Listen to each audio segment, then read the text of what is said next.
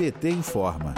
Congresso Nacional garantiu nesta segunda-feira, 27, a sanção de várias propostas que haviam sido vetadas pelo presidente da República. Entre elas está a que impede ações de despejo durante a pandemia, a que prevê recursos para escolas públicas acessarem a internet rápida e a que permite a formação de federações de partidos políticos. A votação que garantiu o chamado despejo zero era um dos mais aguardados pela bancada do PT por se tratar de uma questão humanitária. A proposta vetada, PL 827 de 2020, é de autoria das deputadas do PT Natália Bonavides e professora Rosa Neide, e foi relatada no Senado pelo líder da minoria, Jean Paul Prats, do PT do Rio Grande do Norte. A iniciativa suspende os efeitos de qualquer ato ou decisão de despejo, desocupação ou remoção forçada coletiva de imóvel privado ou público no meio urbano, seja os de moradia ou para produção até o fim de 2021. O senador Jean Paul Prates comemorou.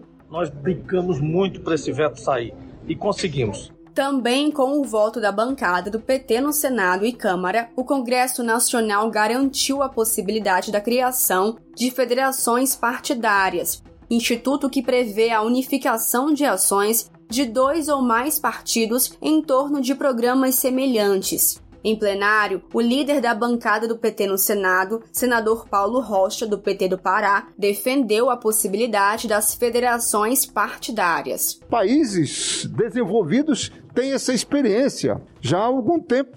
A Alemanha, por exemplo, tem essa experiência de governar através é, de federação de dois, três partidos. Aqui mesmo na América Latina já tem nossos vizinhos é, com essa experiência. Por isso, nós defendemos a derrubada do veto da federação, porque oportuniza dois, três partidos, inclusive os partidos históricos, como o PCdoB e agora também a rede se consolida e podem representar programa de governo ou uma visão da sociedade que se juntam em torno de poder ter oportunidade de eleger aqui os seus representantes.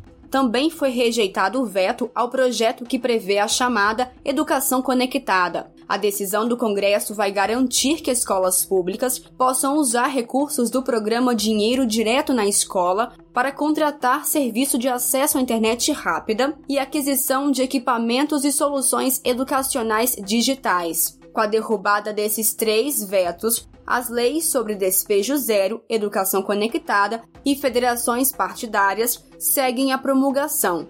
Todos foram aprovados em votações na Câmara e no Senado. De Brasília, Thaís Vitória para a Rádio PT.